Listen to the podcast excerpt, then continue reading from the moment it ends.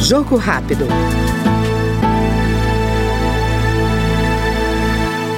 A defesa da democracia e o combate à fome são pautas defendidas pelo deputado Arlindo Quinalha, do PT de São Paulo.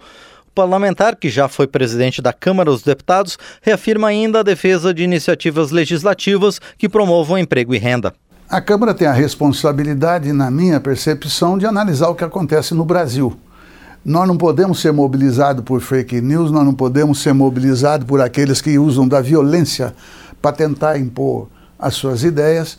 Então, é, eu creio que a defesa da democracia é um valor permanente, devemos fazê-lo. Mas é claro que a democracia tem que ser um sistema que funcione para dar a dignidade para todos os brasileiros que exigem e merecem. Então, nesse sentido, quando eu digo que nós temos que ver o que acontece no Brasil, nós temos 33 milhões de pessoas passando fome.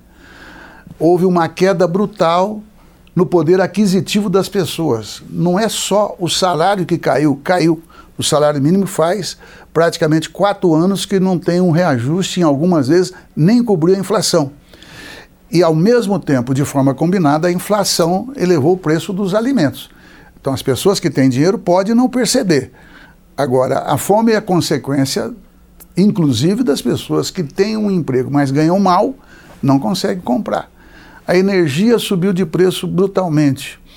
É, a informalidade de quem trabalha é uma constante, porque é, mesmo quando há recuperação de parte é, do emprego, se está na informalidade, essas pessoas, é, obviamente, não vão conseguir comer, não conseguem pagar energia e também não conseguem pagar, por exemplo, a sua contribuição para uma futura aposentadoria. O Jogo Rápido acabou de acompanhar o deputado Arlindo Quinalha, do PT Paulista. Jogo Rápido.